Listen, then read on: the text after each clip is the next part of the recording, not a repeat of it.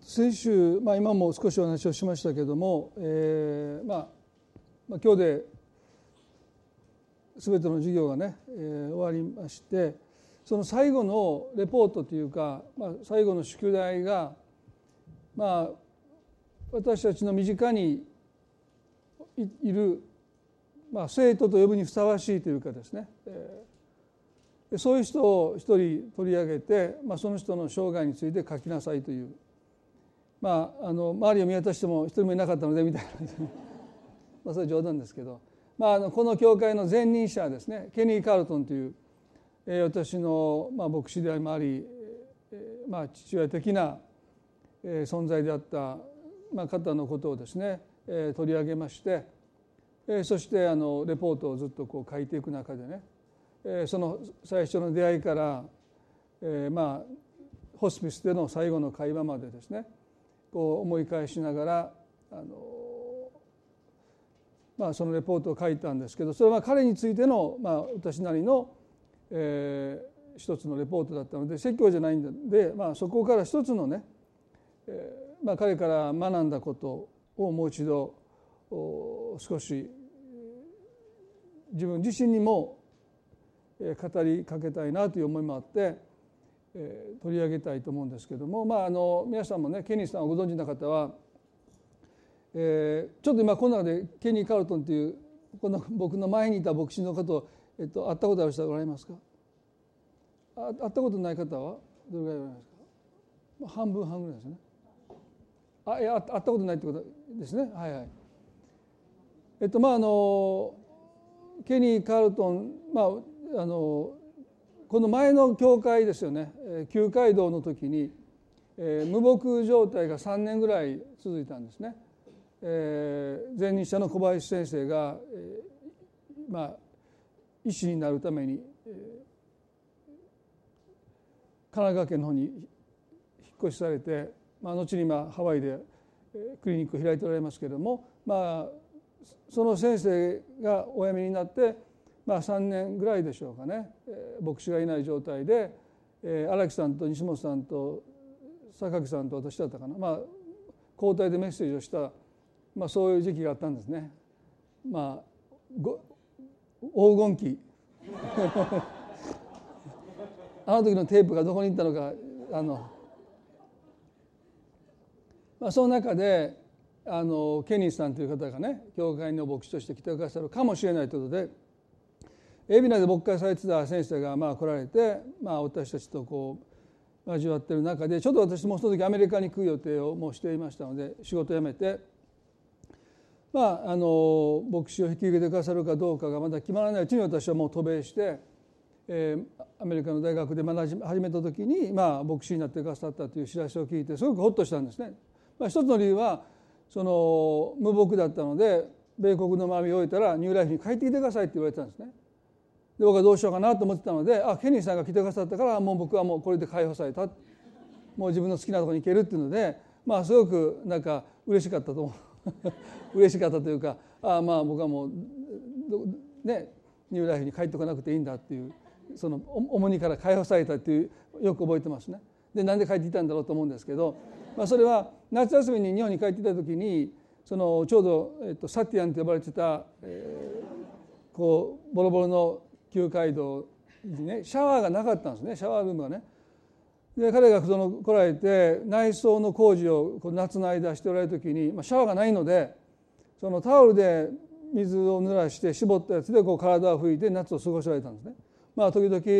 えー、まあアメリカ人の方ですからあんまり温泉に行くのもそんなにこう積極的じゃなかったのでその時にはもうシャワーも浴びないでもう体を拭いて夏のこの日本の暑いそれもあのスレートの建物ですからね。熱がこもってしまう、まあ、そんなこう大変な住環境で内装工事をねもうずっとしておられた。でその時に私夏帰ってきてで彼ら見たらこの白のタンクショタンクトップのシャツにねこうなんかタオルでこう体を拭いてるのを見て、まあ、その姿に感動したんですね。あこんな人いるんだと思って。でこの人のもとで僕は働きたいなと思ってえー、まあ後にアメリカに戻った時に手紙を書いて「いやあなたのもとで僕はあの働きたいです」って言ったらねいやあの次の牧師になるかどうかの保証はありませんよといやもうなならなくてもいいですと入大夫でね。あなたのもとで働きたいんですと言って、えー、まああの学びを終えて帰ってきたんですけど、まあ、その時にケニーさんの中の何を見て惹かれたのかですねタンクトップの姿でもないしこの汗を拭き取ってる姿でもないんだけども、まあ、でも何が私を捉えたかというとですねまあ彼の内側にあるキリストの品性の輝きそれが何だったのなということはですね、まあ、やがてアメリカでの学びを終えて、まあ、日本に戻ってきて働き始めて、まあ、すぐに確信したのは、まあ、彼のへりくだりだったんですよね。まあ、その前にいた教会では、まあ、牧師の自宅があって暖炉まであったんですね。でそういう家を手放して、まあ、サティアンと誰が読んだか、まあ、近所の方が読んだわけじゃないんですけどあるこの教会に以前来られた方が、まあ、最初見たらサティアンのようだったとおっしゃったので、まあ、それからそういうふうに呼んでるんですけども、まあ、シャワーもない、ね、もう雨が降ればもうバケツを何個も置いてもうこの滴り落ちる雨をですねこうだからポな雨の時はすごいですよ。ポタンポタンもういろんな音が鳴ってですね。でもう便所はボットンですよね。それも2階からのボットンですから。ヒューボットンですすごいですよ。まあまああのその後1階にですね、えー、そのシャワールームを作って、えー、トイレも作ってっていうですね。ようやくそれであのちょっとは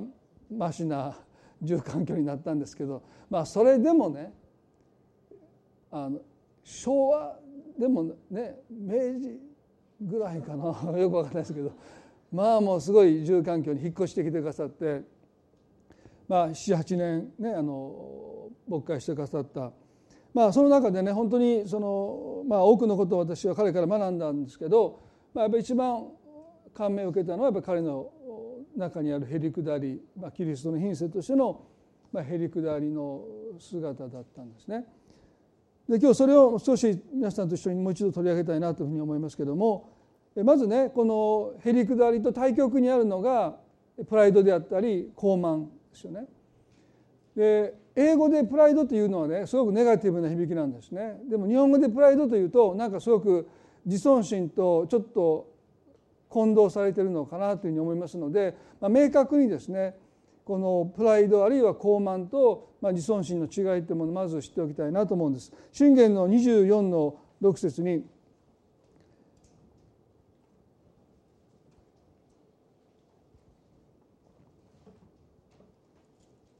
あなたは優れた指揮のもとに戦いを交える。交え多くの助言者によって勝利を得る。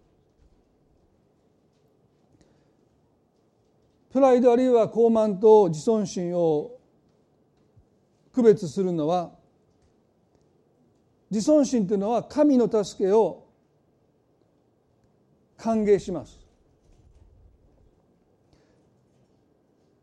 人が自分を本当に尊ぶということは自分に必要な助けというものを喜んで受け入れることができるということですよね。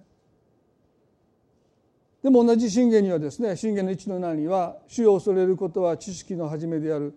愚か者は知恵と訓戒を蔑む」と書いてますからこの「主を恐れることは知識の始めである」というふうにあるんですけども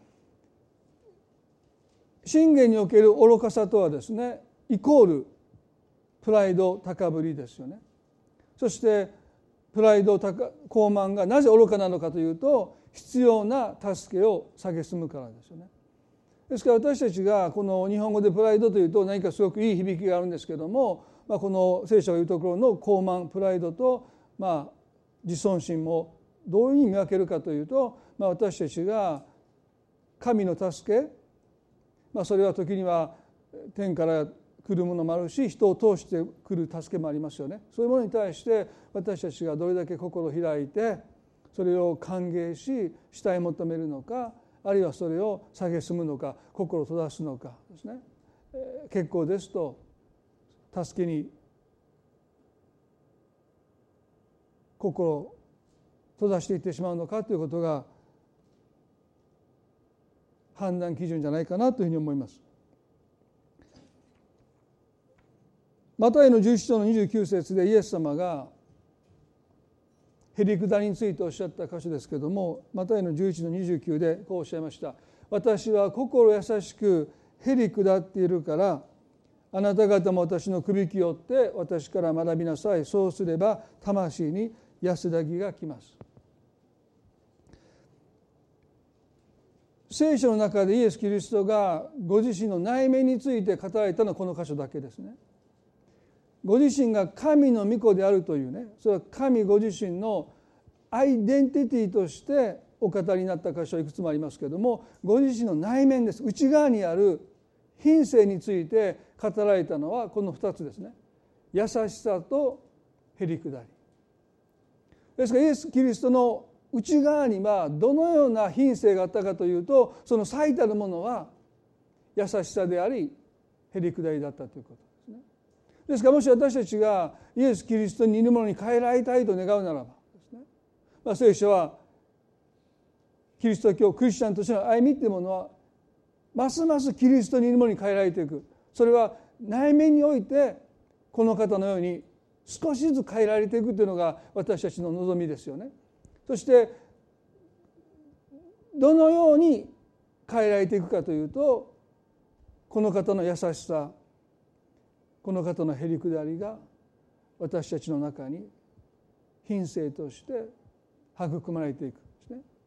ですから私たちがどれだけイエスに似るものに変えられたのかということの物差しはどれだけ私が優しくなっていってるのか。どれだけ私がへり下っていってるのか。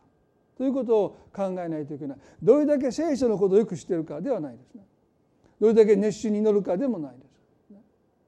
大切ですよ。聖書を学ぶことも、まあ、私もこの2年と数ヶ月ですね、まあ、もう100冊ぐらいの課題図書を読まされてもう数えきれないぐらいのレポートを書かされて、まあ、聖書もまたもう一度まあ学び直す。もう一生徒に戻りますからね。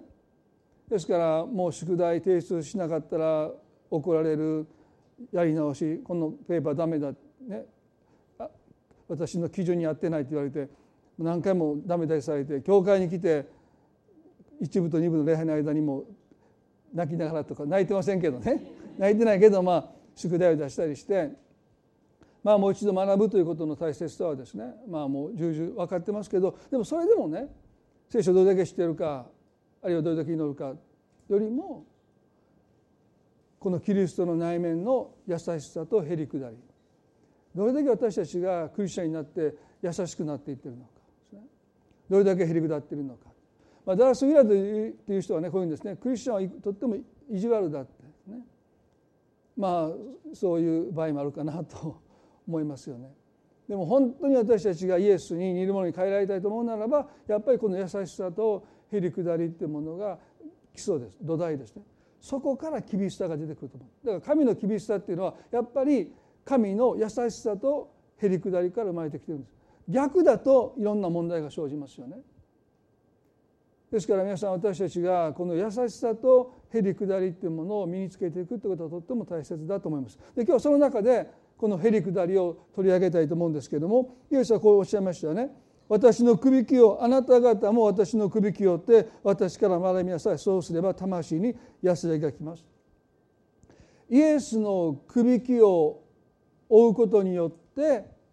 魂に安らぎがきますとおっしゃった。でこの首切っていうの前にも皆さんにも何度もお話ししますけれども、まあ、畑を耕す時に昔ですね一頭の牛ではまあ重荷があるので、まあ、2頭の牛を横にしてですね首の部分に木製の、まあ、固定の器具をつけますよね。そしたら、まあ、畑を耕す時に、まあ、2人の、まあ、2頭の牛が一緒になって耕すので、まあ、重荷だったその重労働が、まあ、軽減されていくんですね。ですからこの首切っていうのはある意味で窮屈でもありますね。楽にはなるんだけどもその条件として2頭の牛が、ね、自分の行きたいとこに行くんじゃなくて一緒に足並みを揃えていくという歩みですよね。すなわち私たちがクリスチャンとして自分のしたいことをするんじゃなくてイエス・キリストと共に足並みを揃えていくというこの首輝を追う時にある意味で窮屈に感じます。いや私はもう自分のしたいことをしたいっていう方たくさんおられると思うんですけどもこの首をことによって、まあ、ある意味でですね銃を奪われるかのような感じになるんだけどもでも実際は随分楽になるわけです。ね、一頭で、ね、この畑を耕耕していくっていう作業はもう重労働ですよね。でも2頭の牛が首輝を持って一緒になってやっていけばまさに半減する。魂に安らぎが来るということはそういうことですよね。一人で背負ってたものをイエス様も一緒に背負ってくださってるんだということを私たちが本当に知るときにですね今まで感じていた重荷が軽くなっていく。だからイエスは私の首輝を追いやすく荷は軽いって言いましたね。でもどれだけ多くのクリスチャンがこの荷が軽いっていうその軽さを経験しているのか。それは実際の問題が軽減されることによってなくて私一人で背負ってきたその荷物がいや気が気が付いたらイエス様も一緒になって横に私の横にいてくださってその荷物を背負ってくださってるんだということを目が開かれることによって私たちの抱えていた重荷が軽くなっていくんだということですよね。だから実際人生が楽になるというわけじゃないんです。ただ一人で背負ってたこの思い込みから解放されてたとえ私が疲れても私の代わりにちゃんと担ってくださっている方がいるんだというですね。たとえ私が疲れ果ててもです、ね、私の心配事をちゃんと担っていてくださる方が一緒になって歩いてくださっているんだというこの真理を私たちが知れば知るほど私たちは重荷から解放されていくんだと思いますよね。ここでイエスはその安らぎが来た時に私たちは優しくなれるしへり下っていけるんだって言いました。この魂に安らぎが持っている人が優しい人になっていくとよくわかりますね。心に余裕がない人は人に優しくできないですね。ですから心に余裕がある魂に安らぎがある人が、まあ、人に親切にできるんだということはまあよくわかります。でもね安らぎが私たちをどうへり下していくのか。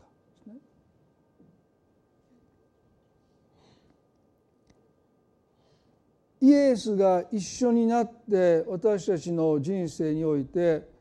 問題をちゃんと担ってくださってるんだということに目が開かれていく時私たちの心に来る安らぎがどのようにして私たちをへり下る人に変えていくのかですね。ダラス・ウィラードという方がですね、まあ、私の敬愛するお亡くなりになりましたけれども彼はこう言いました「全ての不従順の根はプライドにあると気づいた人は全く正しいのです」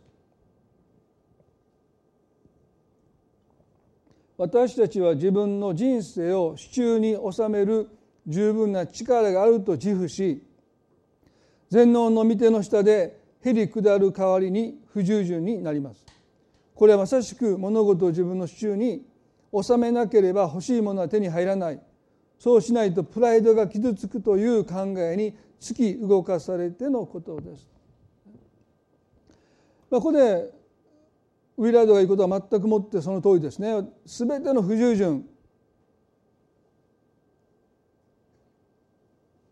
神に従わないというその罪の根っこにはプライドがある傲慢がある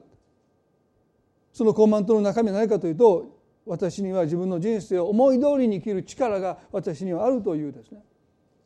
そのプライド傲慢が、まあ、不従順というのはですね道を誤らせてる本来私たちが歩むべき道から私たちをいつも迷い出させるのは私たちの中にあるプライドであり傲慢ですすなわち私の人生は私の思い通りにできると、そう考えているところに罪があるんだと彼は言います。それはもう人の現在アダムとエバが最初に犯した罪を見れば一目瞭然ですよね。蛇がやってきてささやきました神様が取って食べてはならないとおっしゃった善悪を知る知識の実から取って食べるように誘惑した時にね蛇はこう言ったんですよね。善悪の、ね、実を食べさせようとしてこう言いました「あなたがそれを食べるその時あなたの目が開けあなたが神のようになり善悪を知るようになることを神は知っているのです」っていう、まあ、これがそもそも人が神に対して不従順に陥った神に従わなかったこの現在と呼ばれるですね。最初の罪がプライドであり高ぶりでしたよね。ということでね神のようになれるというこの誘惑にまあ、屈していったわけですけれどもアダムもエバもね別に神のような力を持つことができるとは思ってない。無から有を満たされた創造主のように自分たちがなるとは思ってない。ただ目が開かれるという言葉に惹かれていく。何に対して目が開かれるの？善悪の知識ここで悪魔はね目が開かれて善悪を知るようになることを神は知っているのですという言葉はですね前にもお話をしましたけれどもそれは私にとっての最善を神様に聞かなくても自分で判断できるようになりますよというわけです。あるいは人にとっての、ね、最善をいちいち神様にお伺いを立てなくても判断できるよって言われた。でこの言葉にアダムとエバは反応しました。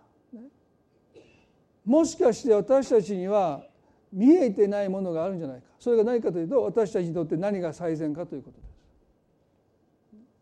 神様にいろんなこと言われてるんだけどでも自分にとって何が最善なのかをもう自分で決めたいと思ったのが神になろうとしたプライド傲慢の根っこにありますよね。そして彼らは善悪の知識の木から実を取って食べた時に聖書は蛇が言ったように目が開かれたんだと書いてます。あ目が開かれたんだから本当だと思ったかもしれませんね。でも彼らの目が開かれて目にしたのは自分たちにとっての最善ではなくて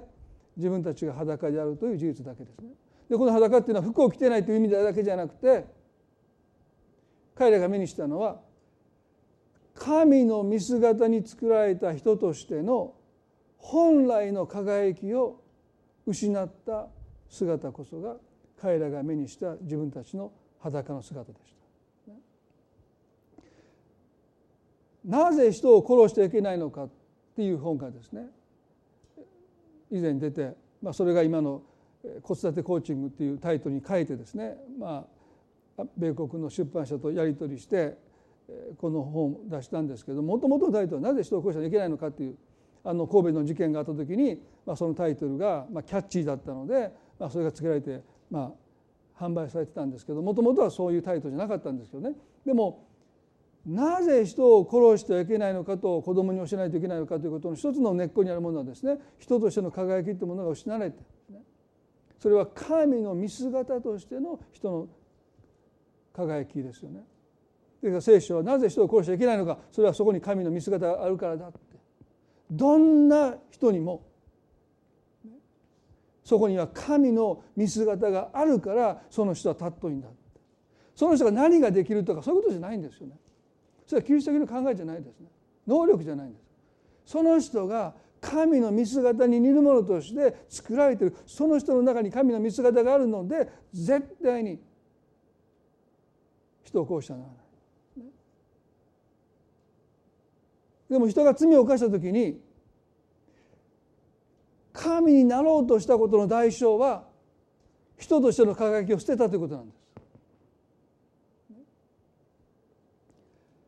今この最後のクラスで課題図書の一つにですね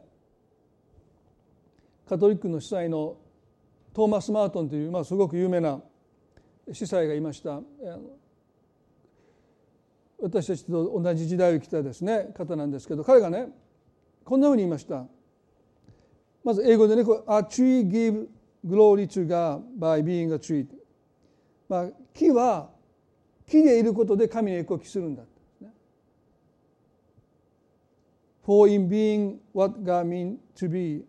it is obeying Him. 神が意図された姿でいることが神に従うことである。まあ、私この言葉にすごく感動しました。ね、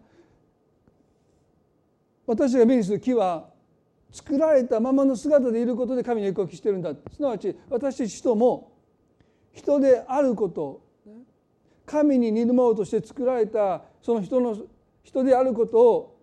ね、そのまま生きることで神に栄光を期していくんだ。神のようになろうとしないで人として生きていく。簡単なようでできてないんです。なぜかというと多くの人が神のようになろうとして生きているから。自分の人生を自分の思い通りにしようとするその瞬間私たちは人としての輝きを失います。人の人生をコントロールしようとした瞬間私たちはもう神のようになろうとしているので人の輝きを失ってきます。神を神として崇めていく。私たちの人生で認めていく。神様だけが私の最善を知っていてくださる。私の子供の私の家族の最善を知っていてくださるというそのことを私たちが認めていくということがねこの方のくびきのもとに下るということなんです。最善の決断を神に返していくってことです。私の目にはこれが一番いいと思うけども。でも私は神じゃない。神様だけが何が最善で。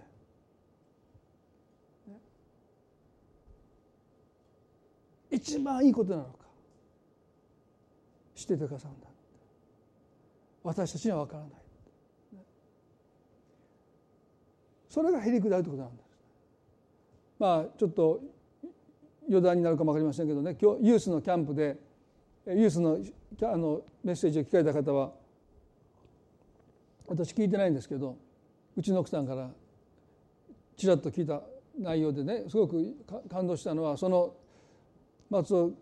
先生っていう刑事系のね先生が、まあ、高校生の時に付き合ってた女の子がいてでクリスチャンとしてねまあ、一線を越えないでその交際をしていこうとした時に、まあ、その相手の女性の方がもうそういう付き合いは私は嫌だって言って、まあ、もう別れを告げられて、まあ、他の男の人と、まあ、同性のような生活を始めて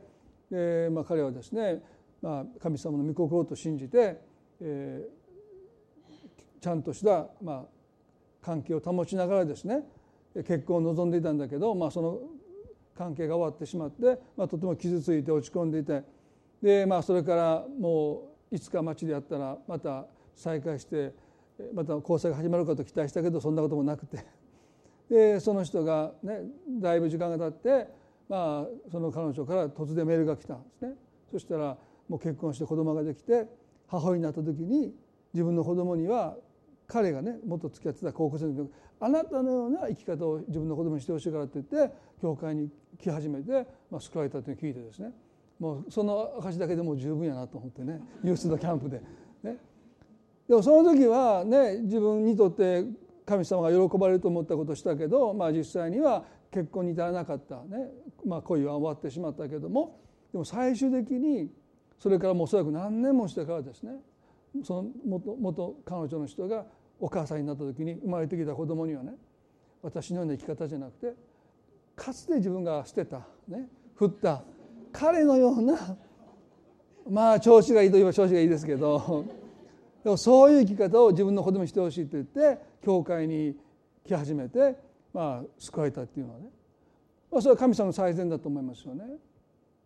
でもその当時高校生3年生の彼には、まあ、それが分からなくて、まあ、随分傷ついて、まあ、葛藤もしたっていう話を聞いてねまあでも神様なさることって本当にその時どう考えてもまさかそんなことになるとは多分その時の多分徹底的に考え抜いてもそのことを多分想像することができなかったですよね。この彼女が僕を捨てた彼女がお母さんと電話してきて私は違ったけど子供にあなたのような生き方してほしいってよう言うわ思いながらですね教会に来て救われるなんてことを神がなさるんだってことは、まあ、そこまでもう考えれる人は多分ほとんどいないと思いますよね。私の思いはるかに超えてますよね。ですからイエスの首輝を追うということは私には全くこれがいいと思えないけどでも神の最善に人生を明け渡していくすなわちもう自分で自分の人生を思い通りにしようとするそのもがきをやめてそれを手放していくという決断ですね。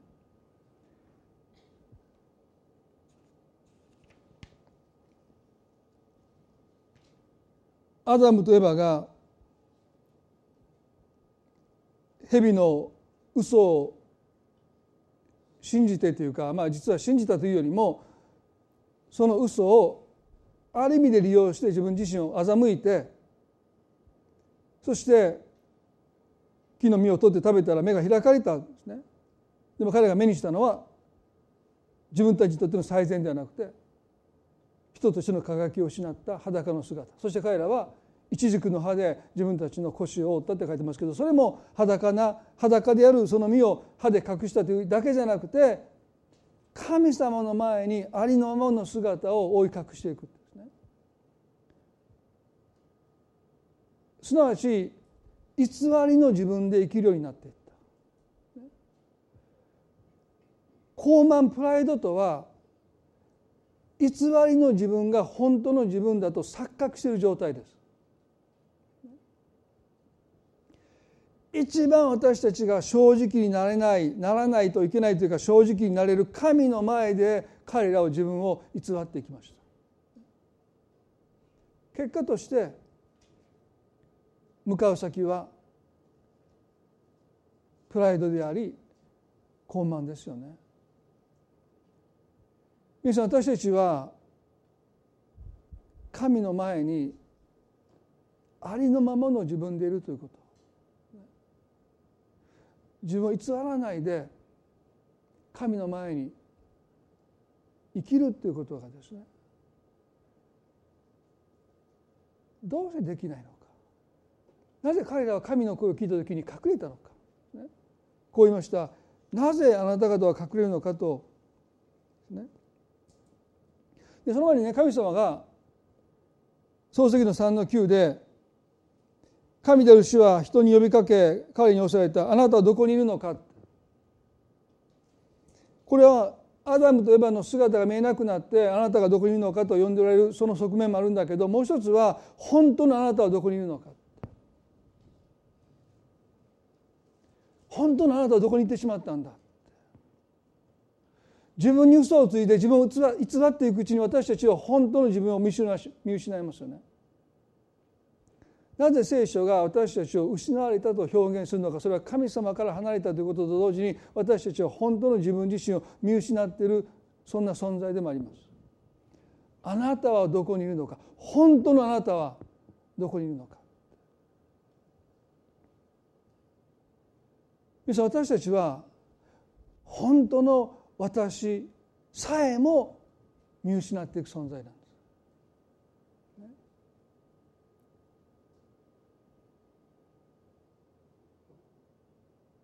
自分に偽って生きる代価が本当の自分を見失っていくということですね。そして何が本当に私を幸せにするのかすら分からなくなっていく。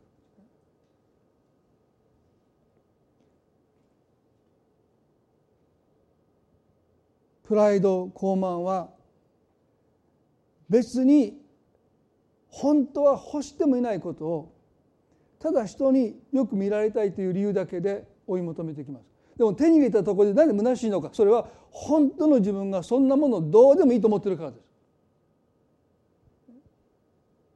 本当の自分はもっと真実なもの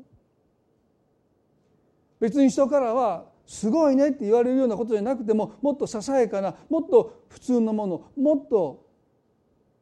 自然なものを求めているのにプライド傲慢は私たちに本当に私たちが求めている以外のものを求めさせますよね。それは人によく見られたい人から褒められたい人からすごいねって言われたいでもねうすうす気が付いてるそんなものを手に入れたところで私の心が満たされないということは分かっていてもでもそれでもやめられないで人生を生きている人がたくさんいると思いますね。なぜそんな生き方になるのかあなたはどこにいるのかというその神の言葉の後にね彼らが答えていました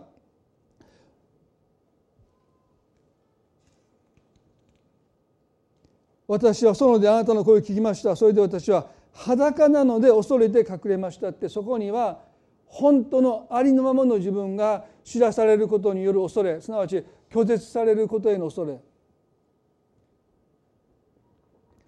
自分をよく見せないと。よく思われないと。ありのままの自分が知られるならばきっと嫌われる。きっと蔑まれるきっと拒絶されるという恐れから彼らは本当の自分を隠していったんですね。傲慢とプライドの裏側にはこの拒絶の恐れが隠れています。ですからね人に対して、ね、あらちょっとね高ぶってんじゃないの、ね、へりくだりなさいっていくら言ったってその人へりくだれないですよね。ならばそのプライド傲慢の裏側には恐れがあるからです。あれ叩いてダメですよ皆さんね傲慢な人ちょっとへっこむけどへりくだることはありませんね。人が本当にへりくだるためにはこの恐れから解放されないといけない。なぜイエス様が私の首切りに追うならば魂痩せが来ますよっておっしゃったその安らぎがなぜ人をへり下せるのかそれは首輝を追うことで私たちは神様と一体感を持ちますよね。ありのままの自分を隠さないで神の前にありのままの自分をさらけ出す時に神がそんな私たちをそのままで受け入れてくださっている。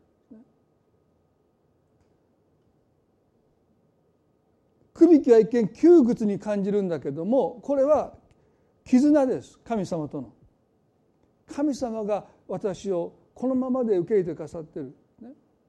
でその一体感は私たちの心から拒絶への恐れを締め出します。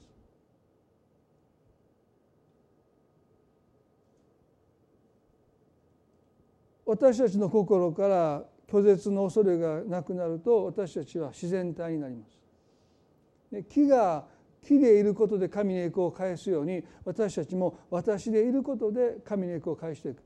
自分をよく見せようとするもがきですね。葛藤です。そのことから解放されれば私たちは極めて自然体になっていく時に当然私たちはへり下っていきますよね。そしてイエスはね私の首きを追いやすいって言いましたけど私たちがへり下ればへり下るほどイエスと共に足並みを揃えて一緒に歩む人生は私たちにとってとっても追いやすいですね。そして首きを追えば追うほど私たちは神との一体感をまた経験するのでますます私たちはもう人に対しても神に対しても自分をよく見せようとするこのもがきから解放されてきます。これが好循環ですね。悪循環私たちは自分の姿を偽って人によく見せようとすることで人に受け入れられしていこうとする。でもそれはキリがないですね。ますます私たちは自分に嘘をついて自分を偽って自分をよく見せようとして人から受け入れられと努力するんだけども本当キリがないですよね。でも神様は私たちをそのままで愛してくださっている。この方の前で私たちはもう一度あのアブラムとエバがその木の陰に隠れたんだけど私たちはその木の陰から出てありのままの姿を神の前にさらけ出す時にもう一度神は私たちに人としての輝きを返してくださるすなわちね私たちは別に神のようにならなくったって十分輝いてる人が人として生きていくことで私たちが本来の輝きを取り戻す時にもう私は人の目にいい格好しなくていいんですよ。そのままで輝いていける。それが私たちが身にまとうべき輝きなんです。アダムとエバが罪を犯したことによって失ったあの輝きを私たちはどうやって取り戻すのか何か偉大なことを成し遂げるのかそうじゃないですね。神を神として素直に認めて神様あなただけが私の最善を知っていてくださるということを認めて私は人に過ぎないということをねへり下って認めていく生き方そこに輝きが戻ってきます私たちの裸をその輝きが覆っていく時にね私たちは極めて自然体に生きる時にそれがへり下ることの意味なんですね。だから私たちが何か別に謙遜になろうとか無理にね腰を低くしようとかそういうことじゃなくて神様の前で私は神ではないです。あなただけが神様です。まあ当たり前のことなんだけど私じゃできてないんですね。まだどこかで神に神のようになろうとするもがきを自分の思い通りにしようとするもがきを私たちは抱えてる。でもそれを手放していくということがへり下っていくことなんです。でその時にあなたはね最も輝くんです、まあ、人の目には輝かないでしょ多分、ね、でも自分で自分でこれでいいと思えるんです。もう自分のこと隠さなくったってよく見せようとしなくったってもうその自分を自分で尊べるんです。その自分を自分で愛せるようになっていくんです。人の目にはパッとしなかも分かんないですよ。確かにね。いいんですよそれで。人の目にパッとしようと思うと嘘が入りますから。自分で自分のことを尊べたらもう十分です。自分の人生を自分で愛せたらもう十分です。だけどみんな自分のことしか考えてないからパッとしてると思ってもそのパッとしても誰も見てないってことですよね。私って輝いてるかなって思ってるけど誰も見てない。全員がそう思ってるから。だ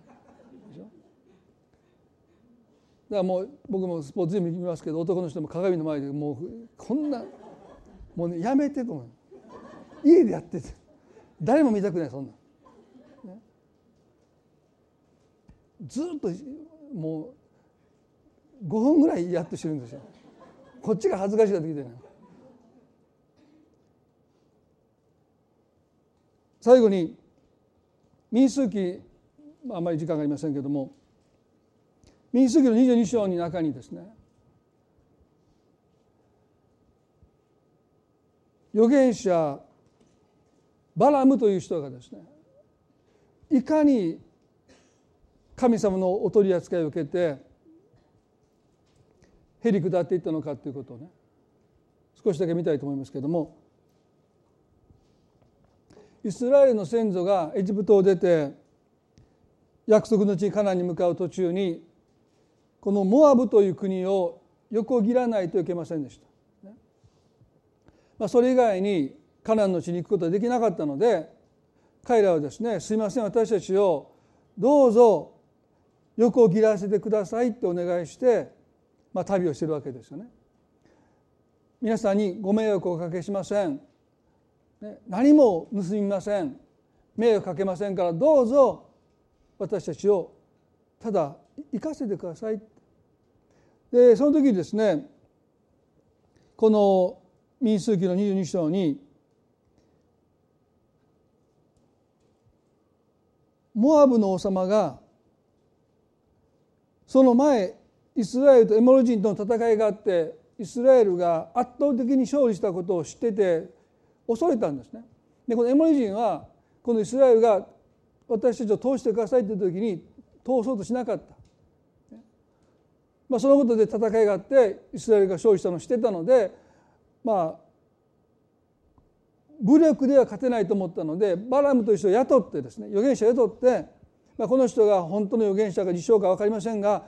イスラエルを呪ってくださいとお願いした、まあ、いろんなやり取りがあってこの預言者バラムはですね、まあ、そのモアブの王様バラクという王様の願いを聞き入れてロバに乗ってイスラエルをの旅をするイスラエルを見下ろしてるある丘にまで行こうとしたんですね。民主主義の22の23でロバは主の使いが抜き身の剣を手に持って道に立ち塞がっているのを見たのでロバは道からそれて畑の中に行った。そこでバラムはロバを撃って道に戻そうとした。まあ半ば信じがたい聖書の記述ですけれどもこの預言者バラムが乗っているロバがですね進行方向の先に抜き身の剣ですからもう鞘から剣を抜いた状態で切りつけようとしている主の使いを見たので驚いてね。そして違う方向畑の方に行っちゃったんです。偉いロボでしょ。自分を乗せてる主人が目の前に立ち塞がっている抜き身の剣を持った主の使いに撃ち殺されることをねロバは避けようとしてまあ畑の行った。バラムは怒りましたね「お前どこ行ってんねん」って言って杖でそのロバを叩いたと書いてます。自分の行きたいところに行こうとしないこのロバの存在をバラムは非常に憤った、ね、私たちの人生でも私たちがしたいこと私たちが願っていることに対して邪魔が入るとね大体そういう邪魔に対して私たちは腹を立てますよね。まあ今政治がいろいろと今混乱してますけどいつの時代かね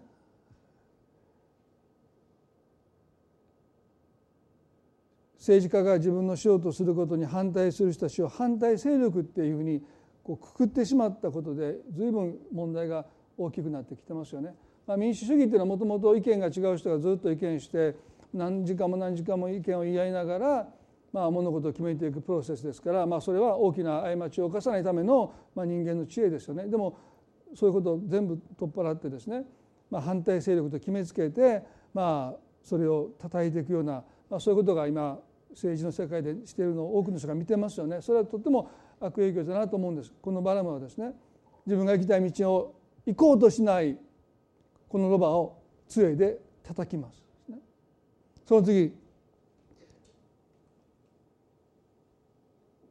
24節でしかし主のしかし主の使いは両側に石垣のあるブドウ畑の間の狭い道に立っていた。ロバは主の使いを見て石垣に身を押し付けバラムの足を石垣に押し付けたので彼はまたロバを撃ったって。今度はですねもっと狭いところにいるのでもうこのロバはですね何とかしてそこに行かせまいとして自分の体をですよ石垣に押し付けてる。なんて犠牲的なロバなんでしょうね。で石垣に自分の体を押し付けてるんだからもう擦り傷ですよ。で自分を傷つけてまで主人を守ろうとしてるわけでしょ。でそのことで主人の足がバラムの足がこの石垣に当たったので行けなくなって前に進めなくなったんでまた彼は切れるんです。お前もういい加減にしろって言ってまたこの鞭でバシンですね。もう何をしてるのかと思いますけど彼の問題はロバが見えている主の使いが彼には見えてなかったとそして最後ですよこのここが一番いいとこですよね。主の使いはさらに進んで右にも左にも避ける余地のないところ細い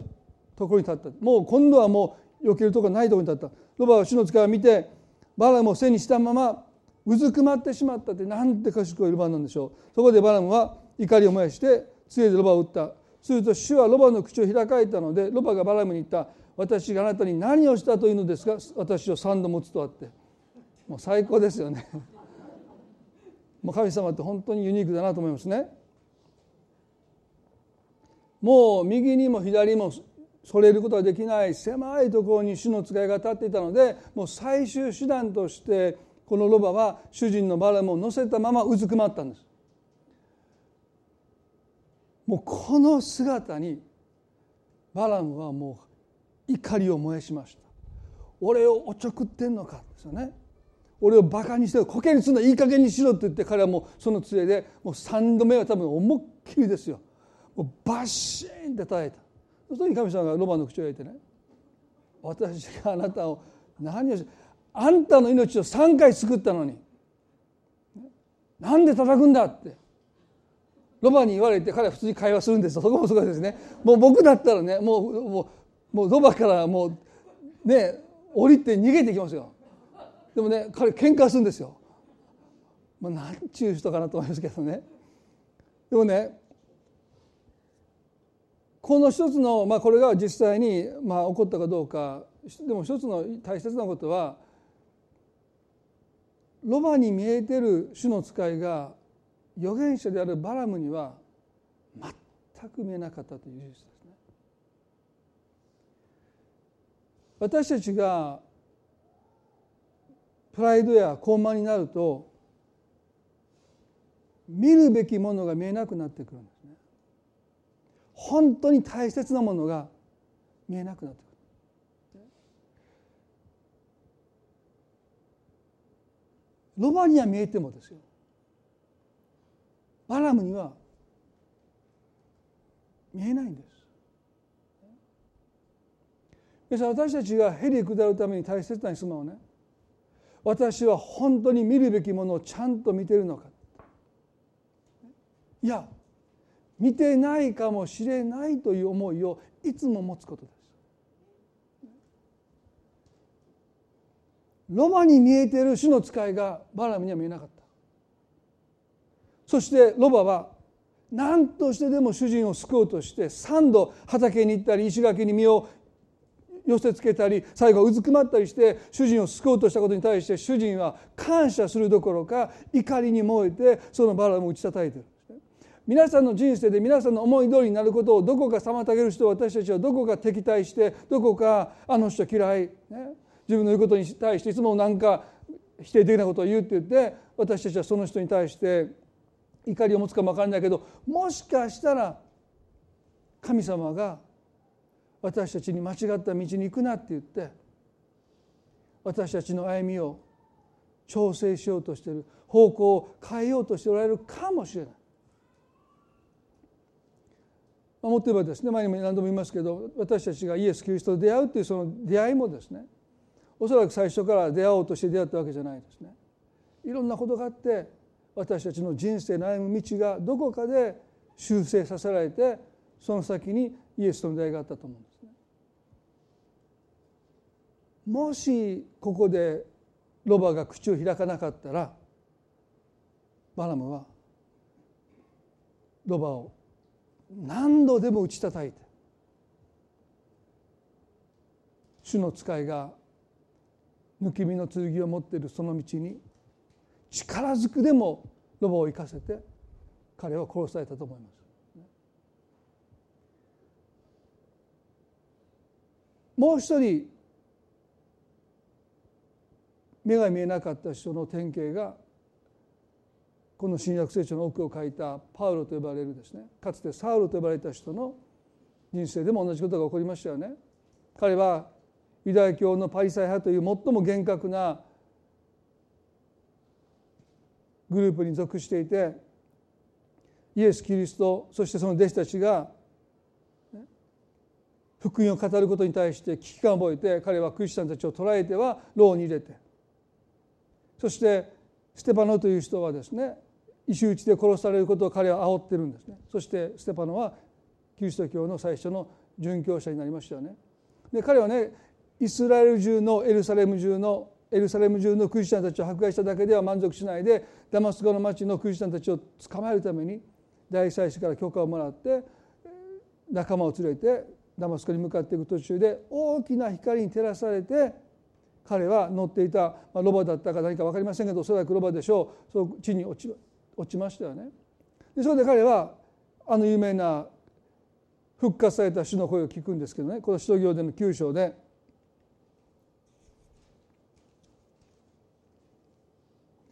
4節サウロサウロなぜ私を迫害するのかという声を聞いた。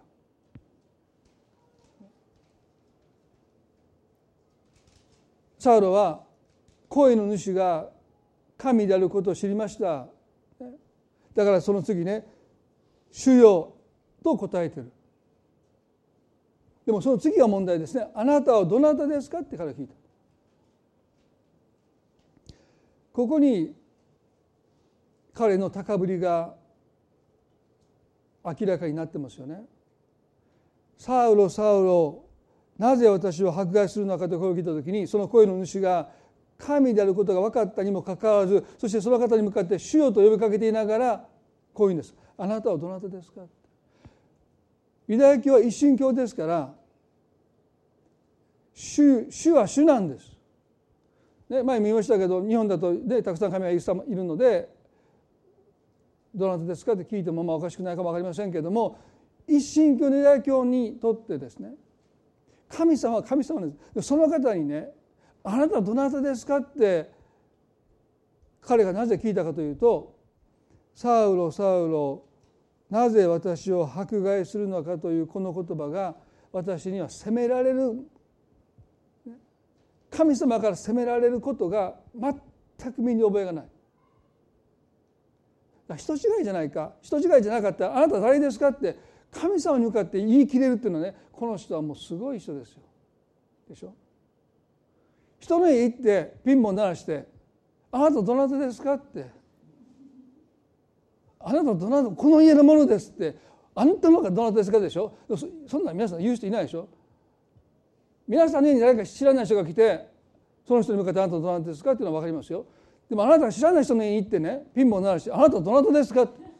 「えみたいな「何やその質問」って「あんたの方がどなたですか?」っていうことなんですよ。サウロもね「主よあなたどなたですか?」それは彼が責められるね覚えが全くなかった。彼の誇りは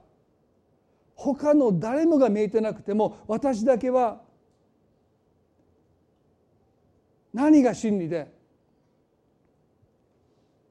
神様に喜ばれるのか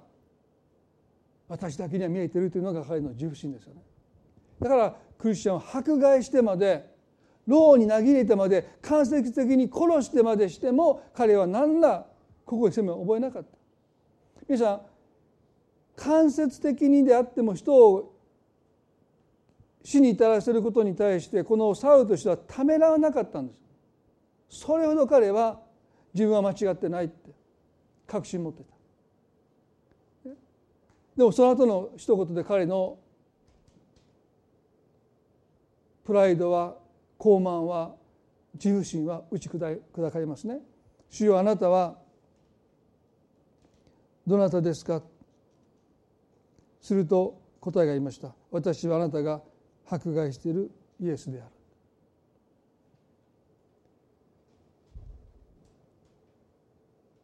あのイエスこそがユダヤ人たちが何千年と礼拝してきた神であったということが私には全く見えなかったあの売春婦たちがあの酒税人たちがイエスに従っていた彼らには見えて自分には全く見えてなかったことに対して彼は打ちのめされてきますね。そして聖書はこう書いてますよ。その後神の声が再びサウロに届きますね。使徒行伝の9の6で立ち上がって町に入りなさいそうすればあなたのしなければならないことが告げられるはずです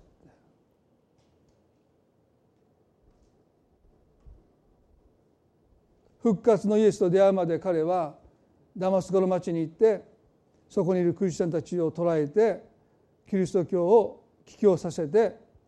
拒んだら牢に投げ入れてさらに拒んだら死に至らせようとしたその男がですね復活のイエスと出会ってそして自分の目が全く見えてなかったということに気がつかされてでそして打ちひしがれてる彼に神様はね立ち上がって町に入りなさいって言うんですよ。ダマスコの町に行きなさいっておっしゃったんだけれどもその次は大切ですね。そうすればあなたのしなければならないことが告げられるのですと書いてます。それはパウロが意図したこととは全く逆のことを神は彼の人生に用意しておられた。それはイエス・キリストこそが救い主だということを告げ知らせていく人になるというのが神様の計画でした。全く逆です。イエス・キリストの名をこの世から抹消する消し去ることが彼の使命だと思って彼は教会を迫害していた。そしてダマスコの町にも向かっていったんだけれどもあるキリストの出会いを通して彼の人生の方向がまさに180度変わりました。ここまで変わるっていうのはあまりないかも分かりませんね。でも私たちの人生においても私たちが見えているようで実は見えてないというこの事実に私たちが気がつけば気がつくほど私たちの人生の方向は修正されます。へり下ればへり下るほど神様があなたに願っているあなただけあなたにしかできない使命にあなたは近づいてきますね。でもそれはへり下るという人生の方向修正をしない限り私たちは間違ったらとんでもないことを人生でしてしまうかもわからない。神が願ったことと真逆のことをパウロはしようとしていた。でもそれを阻止してくださったのは神の憐れみです。バラムをそっちに行ったらダメだって阻止してくださったのは神の恵みです。それは彼がね自分の下に置いてるロバの口を通して神はバラムをへり下らせました。ロバに見えてるものを自分が見えてない。この経験はバラムにとってもへり下る一つの経験でした。そして彼はそのことを認めた時に彼の目も開かれて自分の目の前に抜き身の剣を持った主の使いがいることを見て彼はイスラエルを呪うことをやめてイスラエルを祝福しましたよね。時に神は私たちよりも経験の浅い私たちよりも年の若い、ね、あるいは信仰がもう救われたばっかりの人を通して時に私たちをへり下らせようとします。まあうちの息子3人いますけど説教に対して一番厳しいのは下の息子ですからね一番下の。お父さん今日何言ってるか分からへんかった。もうそれで言わんといてみたいなね。あれはちょっとあんなこと言い方して分からへんでみたいな。もう中学生なんて分かんのあ高校生なんて分かんないまあでもねあでもこれは多分時に神様がロバの口を開いて。ね。バラマねロバと喧嘩してね同じレベルでロバと「何言ってんのお前」みたいなことを言ってね。まあでもまあ分かった分かったそうやなみたいなことで目が開かれていったようにね。時に何言ってんねんってこうなん思いますよ。ね。何も分かってんくせに思いながらですね。もしかしたら神様が、まあ、あのうちの3名の弟です。私の弟に兄貴って説教長すぎるわって最近も言われて東京じゃ通用せえへんって。30分やってこれですねお前いないか分かんない思いながらですね、まあ、でも多分これも神様語ってんだな時に下からですよ、ね、神様私たちに多くの気づきを与えます。何も見えてないってこと分かっているつもりで実は何も分かってないということを神様ね私たちに気が付かされてハッとしてそこでへり下る時に本当に私たちの人生の方向が修正されますよね。時に上からの光ですよ。ね、パウサウロの場合は天からの光によって時には神様が直接ですね何か気づきを与えてくださる時もあるでしょう。上からか下からかそれ私は選ぶチョイスがないんです。でもね上からか下からか分かりませんがでも一つの事実にいつも神は私たちをへり下らせようとします。それは私が見えてると思ってるけど実は見えてないかもしれない。パリサイ派の人にイエスはこう言いました。あなた方が見えるというところに罪が残るんです。あなた方は何も見えてないじゃないか結果として彼らは神の御子イエスを十字架につけましたよね。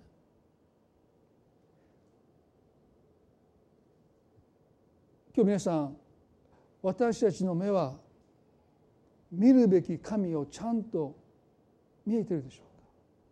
うか。あなたを愛しあなたに命を与えあなたを生かしてくださっている。そしてあなたと今も重荷を一緒になっていてくださるその方の姿をもしあなたが見ることができるならばあなたの人生の重荷はどれだけ軽くなるでしょうか？あなたが人生の最終責任者じゃないって神様があなたの人生の責任を負ってくださってるんだというそのことを私たちが見るときに私たちはへりくだされていきますよね。あなたの罪のために神の御子が十字架に釘付けされてくださったその姿を見るときに私たちはへり下されますよね。私のために神の御子が十字架で釘付けになってくださったんだ分かってるようで見えてない。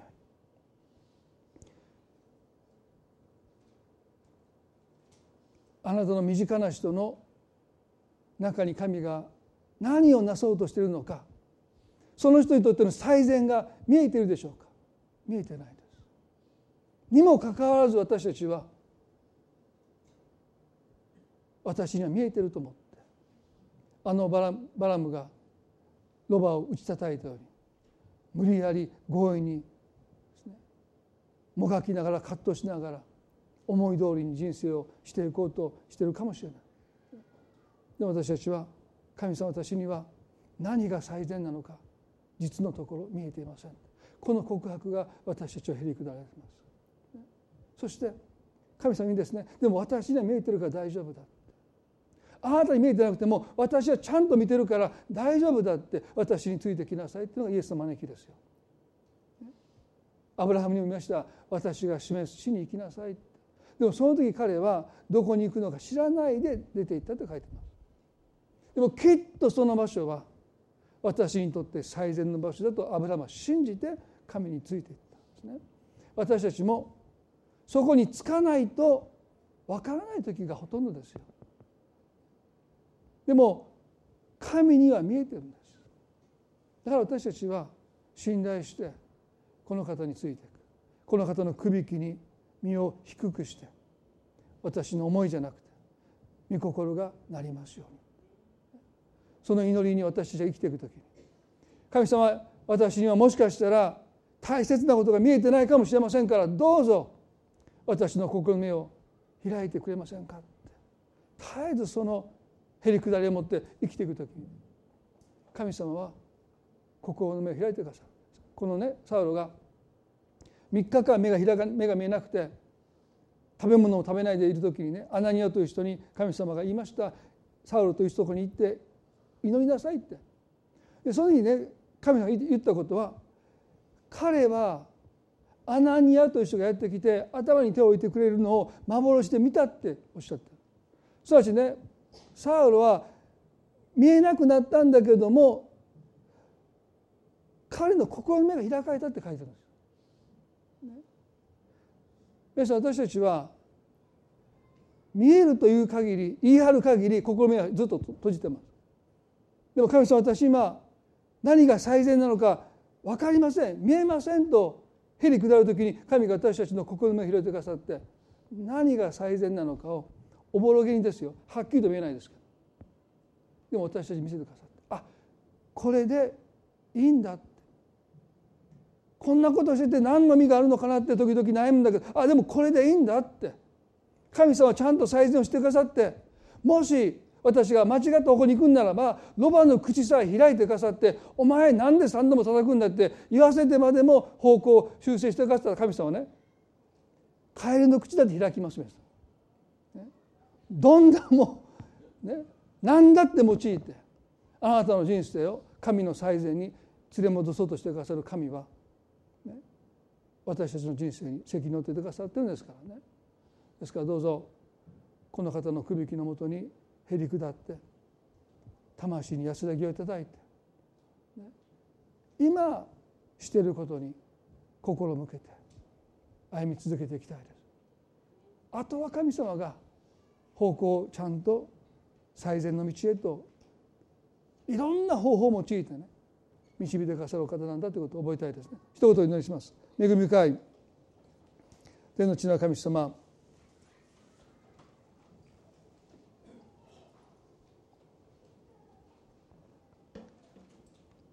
今日私たちは日々下ることについてもう一度聖書から大切なことを学んでいます。私たちが私たちは目が見えるという時にあなた方の罪は残るのですとおっしゃった。私たちには何が最善なのか見えません。自分にとっても人にとっても何が最善なのか私たちは見えていない。この事実を私たちが受け入れるか受け入れないか。イエスのもとにそのくびきのもとに身を低くするということはあなたが見ておられるから。私はあなたについていくという決断です。これは毎日の決断です。思い通りいかない時になぜイライラするのかそれは私には最善が見えていてそれのその行く道に邪魔が入る時私たちは腹を立てます。でも本当にあの道をバラムが言っていたならばパウロが言っていたならば彼らは取り返しのつかないことをしたことになります。でも神様は介入してくださって人生の方向を調整してくださった書いてくださった。サウルの場合は180度転換しましたけど私たちはどうどのように変えられるかわからない。でも少なくてもあなたは私たちの人生に責任を覚えていてくださった。私が道だといつも語りかけてくださっています。今日私たちはこのへりくだりをいただきたい。心の目を開いてくださいとあなたの前に祈りたいです。私は見えていません。あなたが見えていません。十字架にかかってくださったイエスの姿が見えていません。何が最善なのか見えていません。心の目を開いてください。そう願う方がいるならば今神様に祈っていただきたい。神様は私たちの心の目を開いてくださってあなたの人生で見なければならない大切なことを必ず見させてくださる方です。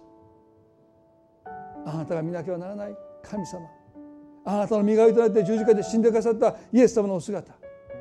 そして神の最善。私たちに見させてください。今日この礼拝を感謝します。愛する主イエスキリストの皆によってこの祈りを見舞いにお捧げいたします。それでは皆さんどうぞ立ち上がっていただいて最後に賛美を捧げたいと思います。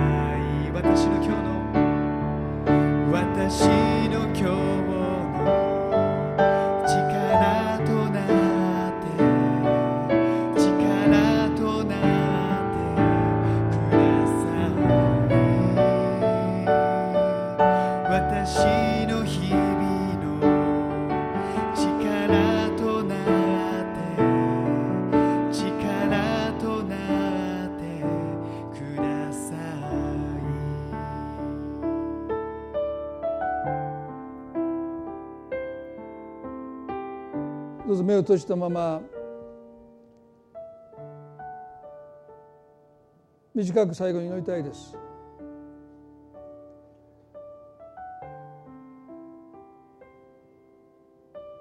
私の中にもしプライドがあって高ぶりがあって高慢があって見えていないのに見えていると思っ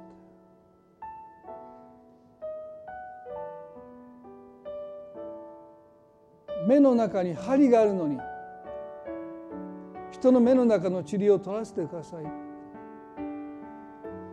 針が入ってたら何にも見えないんです。でも見えてると思って。あなたの目の中の塵を取らせてください。まずあなたの目の中の針を取り除けなさいっておっしゃって。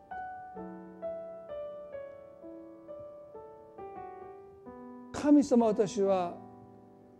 見えていると思ってましたけど実のところ何も見えてなかった。何が本当に大切なのか私には分かってなかったって神の前に認めていく時。神あなたの目を心の目を開いていってください。皆さんの中で今日本当に大切なものが見えますようにと神の前に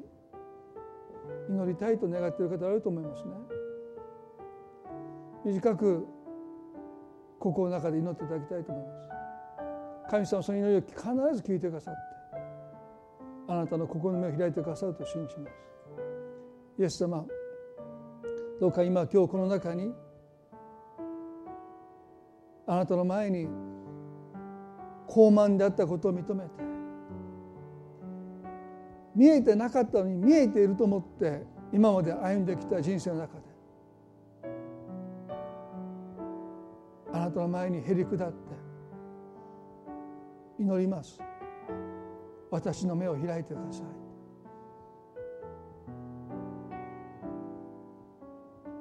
私の目を開いてください。本当に大切なもの見させてください。今日あなたの前に祈ります。あなたは必ず祈りに応えてくださって目を開いてくださることを信じます。私たちの人生の方向が大きく修正されてきます。神様あなたがこの祈りを聞いてくださることを信じて愛する主イエスキリストの皆によってこの祈りを見舞いにお捧げいたします。ね、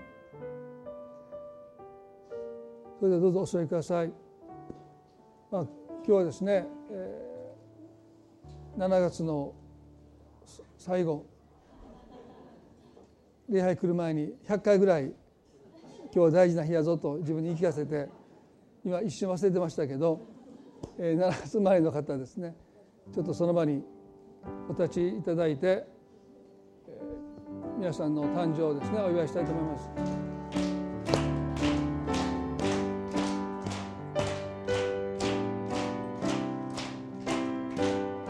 一緒に歌いましょうか。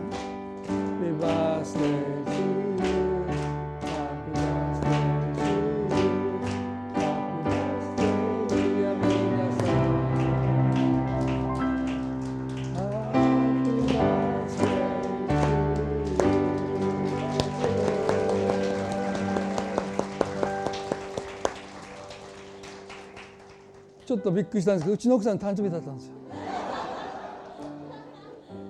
何もしていません。はいそれでは互いに挨拶を持って終わっていきたいと思います。